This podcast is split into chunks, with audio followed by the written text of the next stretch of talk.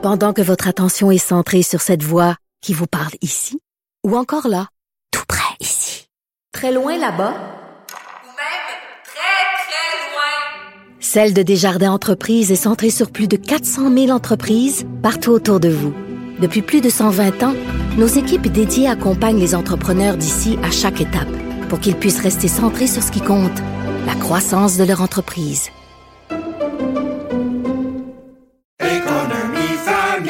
Ici Ricardo. Et Émilie, marchand d'IGA. On a envie de vous inspirer à bien manger. À moins de 5 la portion. Suffit de repérer les produits valeurs sûres et de les cuisiner avec une de nos recettes. Les valeurs sûres, c'est bien pensé, hein? Bien sûr! Détails sur IGA.net.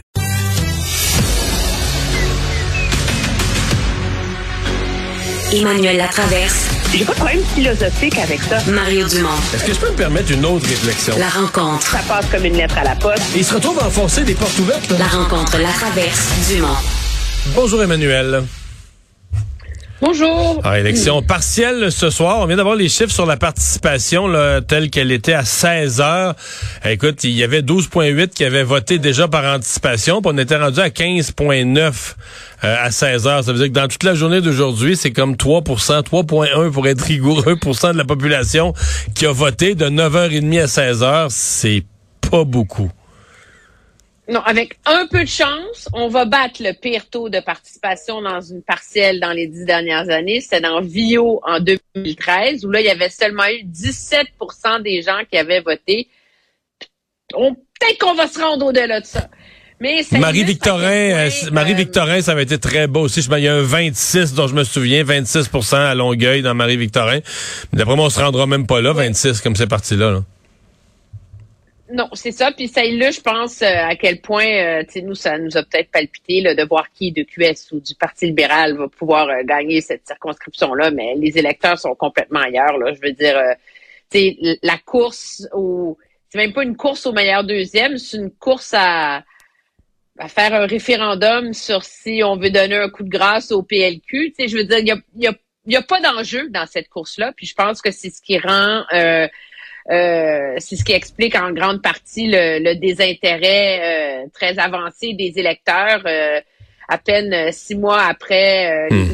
l'élection générale. C'est sûr que cependant, c'est il y a quand même inévitablement dans l'exercice un test important pour tous les chefs là-dedans, moi je pense. là. C'est sûr que celui qui a le plus à perdre, c'est le Parti libéral parce qu'il n'y aurait aucune excuse pour justifier de perdre cette circonscription Sauf qu'il n'y a pas de chef. Pour la première fois. Sauf qu'ils ont mille excuses, ils n'ont pas de chef. M. Tanguay. Ouais, mais un chef par intérim. Je pense que M. Tanguay, c'est beaucoup, il s'est beaucoup investi là-dedans. Puis s'il perd ce comté-là, ben c'est sûr que ça va nuire à sa capacité de convaincre les libéraux plus largement qu'il pourrait, lui, être un bon chef ah, et réinventer le sort de ce parti-là. Mais si, si Québec solidaire... Euh, Mais si Québec solidaire mord la poussière, moi, je trouve que celui qui a le plus à perdre, c'est Gabriel Nadeau-Dubois. Là. On est sorti déçu du résultat de l'élection générale. Là, on refonde les espoirs pour gagner une partielle. On met le paquet et un peu plus, même quitte à prendre des risques sur l'image du parti. Allés, les députés les députés sont allés, euh, Gabriel, c'était Gabriel Nadeau-Dubois ou Manon Massé à presque tous les jours dans les dernières semaines. Puis leur candidat, lui, a vraiment fait euh, campagne à temps plein.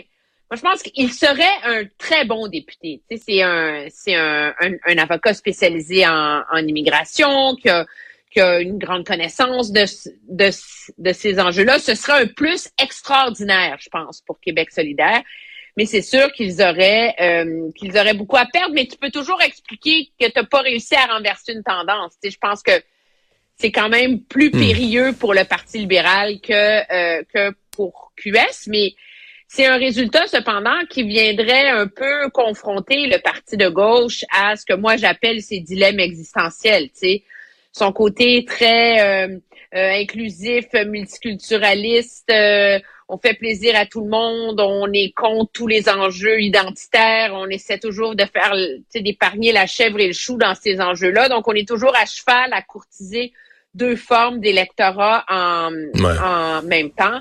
Euh, ça, ça rend ça euh, difficile pour eux. Là. Emmanuel, euh, Paul Saint-Pierre Plamondon, lui, il n'y a pas trop de contestation dans son parti? Chèque. Je veux dire, il est bon pour pour la Chine communiste, là, avec 98,5% d'appui. Moi, je pense que ça s'explique par pour plein de raisons. Là. Il a, tu sais, ça fait des années que le, les péquistes sont dans une morosité totalement déprimante et affligeante. Là, euh, ça avait commencé sous euh, Jean-François Lisée, ça s'est poursuivi après. La première année de M. Saint-Pierre Plamondon a été désastreuse. Puis là, tout d'un coup, ils ont comme un, un lapin énergisaire, là, tu sais, qui parle de souveraineté, que les gens aiment, les choses vont mieux. Donc, c'est ce qui fait que il a redonné non seulement espoir, fierté, je pense, euh, aux militants du Parti québécois, et tout particulièrement en leur permettant enfin d'assumer leur côté indépendantiste de manière totalement décomplexée. Parce que c'est le pari du PQ, c'est de dire on est un parti souverainiste, on va parler de souveraineté, nous on est ici pour la souveraineté, le reste ça vient après. Et c'est sûr que on verra en 2026 si euh, le pari est gagnant, si ça lui permet d'aspirer au pouvoir ou quoi que ce soit. Mais pour un parti qui en ce moment est à 18% dans les intentions de vote, qui voit que selon le dernier léger, il y a 38% des Québécois qui seraient en faveur de la souveraineté. Il y a un pas pire potentiel de croissance là-dedans, tu sais. Et donc, euh, le pari, en tout cas pour l'instant, c'est que de s'être libéré du carcan de de l'échéancier référendaire, euh, ça, ça remobilise les troupes, mais dans cette logique-là, lui aussi, il y a un test ce soir dans Saint-Henri-Saint-Anne. On s'entend là, il n'y a personne qui s'attend à ce qu'il gagne. Là. La fois où le PQ a le mieux fait dans Saint-Henri-Saint-Anne, c'est en 94 avec Régent Thomas euh, et il avait, gagné, il avait perdu par 600 votes. sinon, là, s'ils ont franchi le 30% à quelques reprises, mais sans plus. Ouais, mais là, ce soir, il va, avoir, il va avoir 7, 8, 9, là. Ben, eux, ce qu'ils veulent faire, c'est faire mieux que la dernière fois. Qui était quoi, 8, 9? Qui était 8,3% Bon. Qui était 8,3 bon, mais c'est font 8,4. désavantage. Oui, 8,4. mais il y a eu un gros désavantage, c'est que leur candidate, elle avait une job dans la vie, là. elle n'a pas fait campagne à temps plein. Là. Donc, euh, donc ça les a, ça les. Moi, je pense que dans les faits, ça les a désavantagés, à moins qu'il y ait une, une machine de mobilisation tellement extraordinaire puis pompée à bloc qui vont que les 2500 péquistes qui pour eux le 3 octobre, ils vont aller les prendre par la main, chacun des 2500, puis ils vont les amener voter. Tu sais. Ah. C'est un peu ça leur test puis leur pari. Emmanuel, merci. À demain. Au revoir.